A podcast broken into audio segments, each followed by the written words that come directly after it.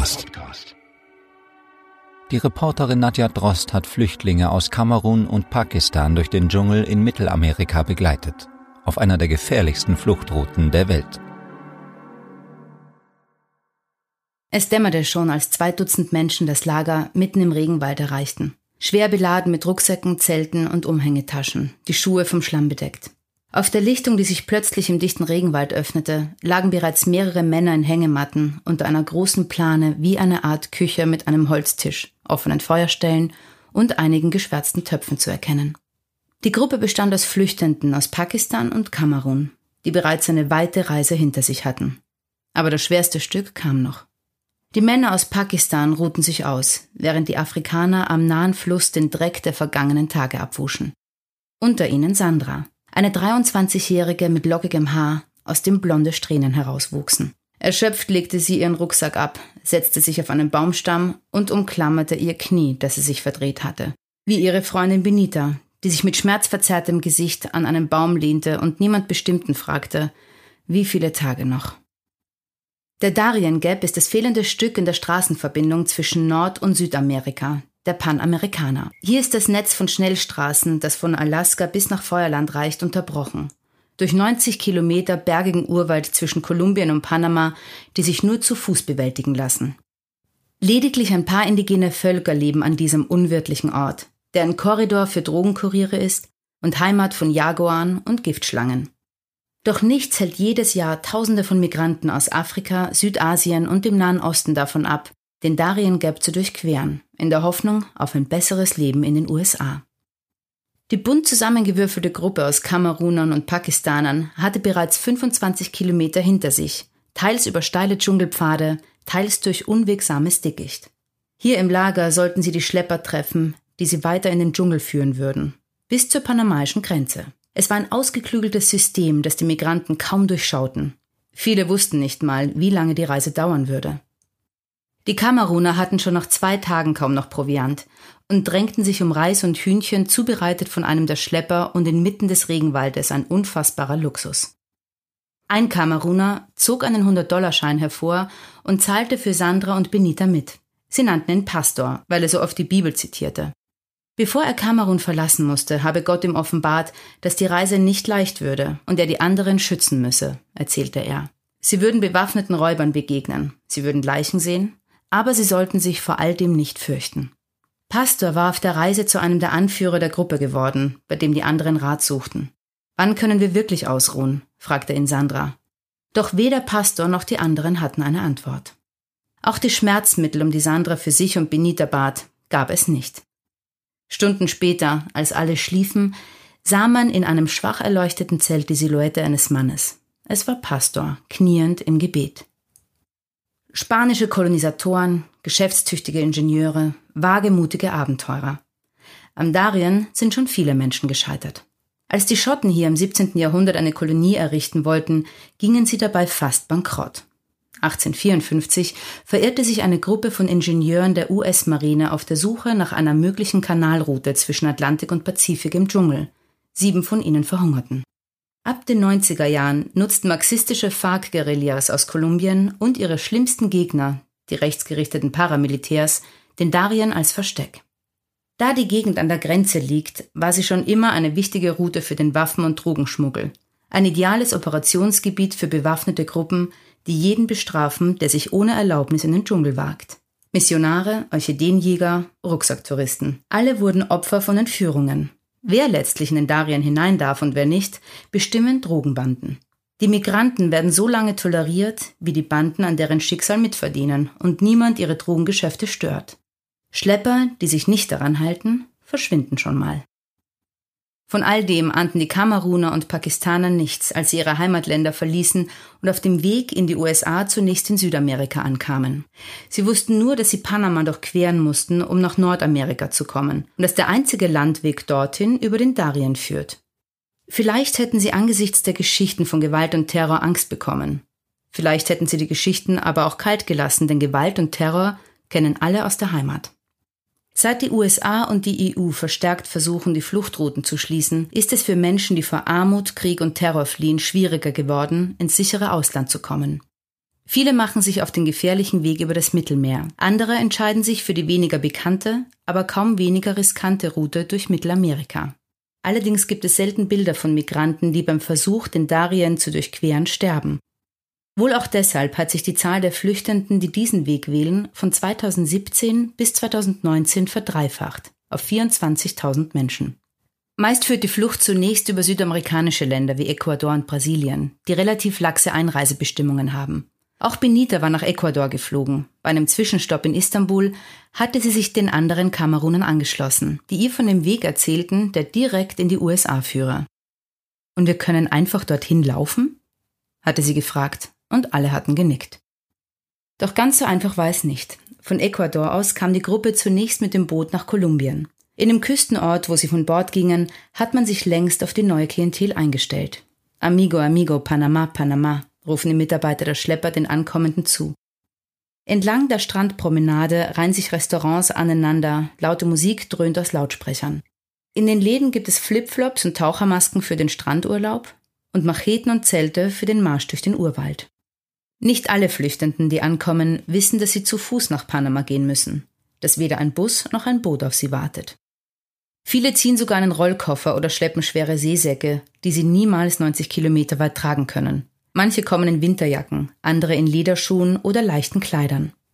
Nur wenige haben zuvor auf YouTube gesehen, wie sich Menschen durch den Schlamm kämpfen und sich Gummistiefel und Regenponchos gekauft. Am Morgen nach ihrer Ankunft auf der Lichtung wurde die Gruppe von sintflutartigen Regenfällen geweckt, die den Boden in eine riesige Pfütze verwandelt hatten. Die Feuchtigkeit, die in Pullover, Unterwäsche und Decken eindrang, war von Anfang an ein Problem. Da sie viele Flüsse durchwarten mussten, waren alle ständig nass. In den Stiefeln stand das Wasser. Bei manchen schälte sich die Haut von den Füßen ab. Nachdem sich der Regen gelegt hatte, ging die Flucht weiter. In rosa, gelben und blauen Ponchos, was der Gruppe etwas unpassend Fröhliches gab. Neue Schlepper schlossen sich dem Tross an in der Hoffnung, die Taschen der Flüchtenden bald gegen Bezahlung tragen zu dürfen. Der Weg aus der Lichtung führte geradewegs einen Berg hinauf. Anschließend ging es steil abwärts. Dann den nächsten Hang hinauf. Danach immer wieder hoch und runter. Durch das Blätterdach der Bäume sah man nur wenig Himmel. Die Pakistaner bildeten meist die Spitze. Oft saßen sie schon bei einer Dose Red Bull zusammen, als die anderen zu ihnen aufschlossen. Ganz am Ende humpelte Benita, gestützt von Pastor und einem weiteren Kameruner. Schon für die anderen war das Auf und Ab beschwerlich. Für Benita, die ihr Knie kaum noch beugen konnte, war es die Hölle. Pastor schob sie die steilen Abschnitte hinauf, während sie vor Schmerzen weinte. Die Abstiege waren noch schwieriger. Viele aus der Gruppe verloren im Morast das Gleichgewicht und griffen vergebens nach einem Ast oder einer Liane. Wenn sie abends einen Ort für die Nacht fanden, dauerte es nicht lang, bis sie erschöpft einschliefen. An einem der folgenden Tage kamen sie zu einem Platz, der mit Knochen und Stoffresten bedeckt war. Man konnte ein menschliches Skelett erkennen, an dem Fleischreste und bunte Fetzen hingen. Irgendwann später am Tag hörten sie plötzlich Geräusche im Unterholz. Ein Trupp von jungen Männern, alle in Gummistiefeln und schwer beladen, bahnte sich behende und schnell den Weg durch die Wildnis. Es waren Drogenkuriere, die Kokain transportierten und die Gruppe kaum beachteten. Einen Tag später erreichten sie einen Fluss. Für die Schlepper war das das Ende der Strecke. Die Gefahr, von der panamaischen Grenzpolizei erwischt zu werden, wurde zu groß. Ihnen allen drohte jahrelange Haft wegen Menschenschmuggels. Die Gruppe solle einfach dem Fluss folgen, dann seien sie bald am Ziel. Erst viel später merkten die Kameruner, dass einige der Schlepper ihre Taschen durchwühlt und vieles gestohlen hatten. Benitas Pass war weg, auch Pastors Beutel mit seinem Ausweis. Nur die Bibel, in die er sein Geld geklebt hatte, war noch da. Auf dem weiteren Weg verfielen sie in Monotonie. Manche kämpften mit ihren Dämonen. So wenig wie Sandra konnte auch Benita vergessen, was sie in Kamerun erlebt hatte. Ich habe so viel Schmerz durchlebt, sagte sie, dass ich es nicht mehr ertragen kann. Die Bilder ihres getöteten Bruders, die sie ständig vor sich sah, waren für sie das Problem in meinem Kopf. Manchmal traf sie der Gedanke, nichts vom Schicksal ihrer Familie zu wissen, mit solcher Wucht, dass sie plötzlich anfing zu schreien. Ich werde in den Fluss gehen, sagte sie zu Pastor, der entgegnete, dass sie ihre Familie dann nie wiedersehen würde. Ohne die Schlepper war die Gruppe nun ständig in Gefahr, sich zu verirren. Wie in jedem Dschungel kann man auch durch den Darien tagelang laufen und schließlich wieder dort landen, von wo man aufgebrochen ist. Als die einzigen Wegweiser erwiesen sich die Sachen, die andere Flüchtende absichtlich zurückgelassen hatten, um ihren Nachfolgern zu helfen. Stoffstücke an Ästen, mal ein Rucksack, Schuhe, leere Sardinenbüchsen. Nach und nach wurden die Gegenstände größer. Biwaks, die an Büschen lagen, Zeltstangen, die zwischen Steinen klemmten. Offenbar hinterlassen von Menschen, die dachten, sie seien kurz vor dem Ziel. Nach jeder längeren Pause wurde es schwerer, sich wieder aufzuraffen. Schließlich kamen sie auf eine kleine Lichtung, die bereits als Zeltlager genutzt worden war. Ein Platz, der so hoch über dem Fluss lag, dass sie bei einer Sturzflut sicher wären. Denn die Schlepper hatten erzählt, dass sie nach einem heftigen Regenguss manchmal bis zu einem Dutzend Leichen finden würden, vom Fluss abgetrieben, viele noch in ihren Zelten gefangen. Die Gruppe diskutierte, ob sie die Nacht hier verbringen sollte. Die Pakistaner waren dafür, auch ein Kameruner namens George, der stark humpelte und kaum noch gehen konnte. Er war groß und muskulös, aber jetzt sah man in seinen großen Augen nur die Angst vorm Zurückbleiben. Tatsächlich war die Mehrheit dafür, noch einige Kilometer hinter sich zu bringen, bevor es dunkel würde. Nur Mohammed, einer der Pakistaner, blieb bei George. Am nächsten Tag wurde die Situation für George noch schlimmer. Bei dem Versuch, auf einem Bein hüpfend weiterzukommen, war er ausgerutscht und hatte sich die Schulter ausgekugelt. Mittlerweile hatte eine andere Gruppe Kameruner ihn und Mohammed eingeholt. Als George merkte, dass auch sie ihn zurücklassen würden, überhäufte er sie mit Fragen. Wo soll ich nachts schlafen? Wie werde ich das machen? Niemand antwortete. Schließlich schnitzten sie ihm einen Spazierstock mit einem hohlen Schaft, um darin sein Geld zu verstecken. Man zerschnitt ein T-Shirt, wickelte es um seine Schulter, packte ihm Proviant in die Tasche und zog weiter. Verzweifelt stand George auf und versuchte humpelnd zu folgen, doch bald darauf konnte er nur noch kriechen. Es dauerte Stunden, bis Mohammed seine Gruppe eingeholt hatte. Unter Tränen erzählte er, dass George nicht laufen konnte und dass er bezweifelte, dass er es allein schaffen würde. Die Gruppe brauchte nicht einmal zu diskutieren, was sie tun sollte. George war einen Tag im Rückstand und ihnen allen ging das Essen aus. Sie mussten weitergehen, Pastor sagte, dass sie beten und um Vergebung dafür bitten müssten, dass sie George im Stich gelassen hatten, weil das, was wir getan haben, schlecht war.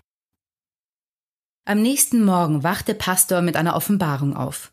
Es sei ihr letzter Tag zu Fuß, erklärte er der Gruppe. Und tatsächlich veränderte sich die Landschaft merklich. Es wurde lichter, der Fluss floss mit zwei anderen zusammen und hatte plötzlich an den Ufern Kiesstrände.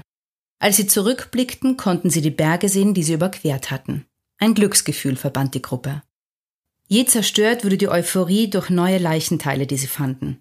Erst war es ein verwesender Körper auf einem Felsen, dann lag ein Schädel am Ufer. Etwas abseits vom Weg entdeckten sie ein neu wirkendes Zelt, doch als sie es öffneten, lagen auch darin drei Tote.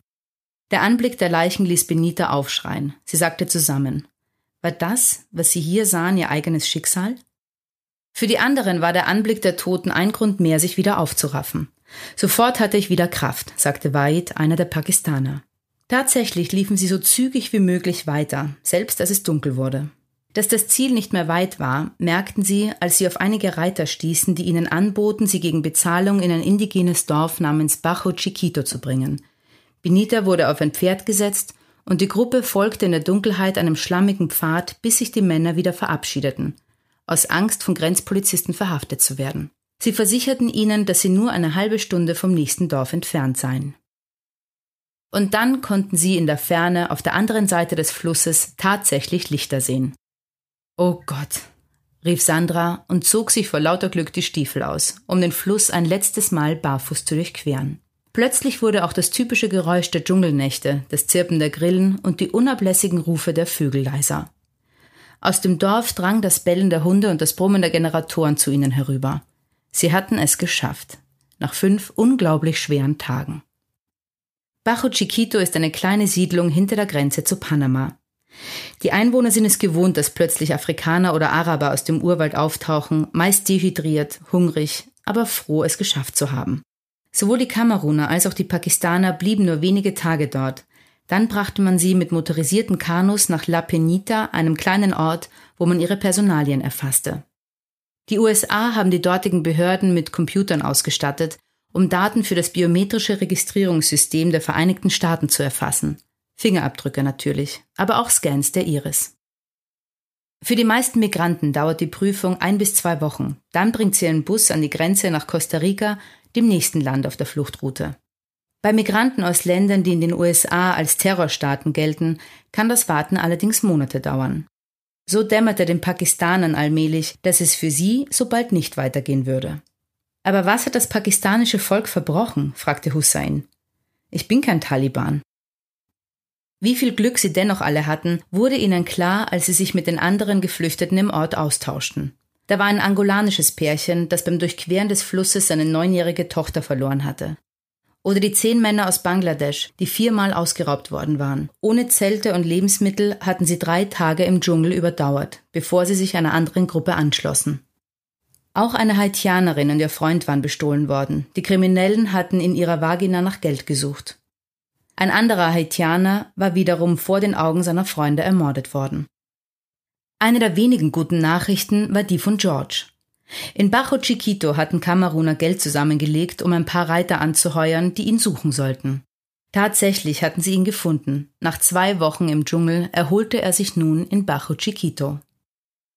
Eine Woche nach ihrer Ankunft in La Penita bekamen Sandra und Benita und einige andere aus der Gruppe endlich die Nachricht, dass sie den nächsten Bus bis zur kostarikanischen Grenze nehmen würden.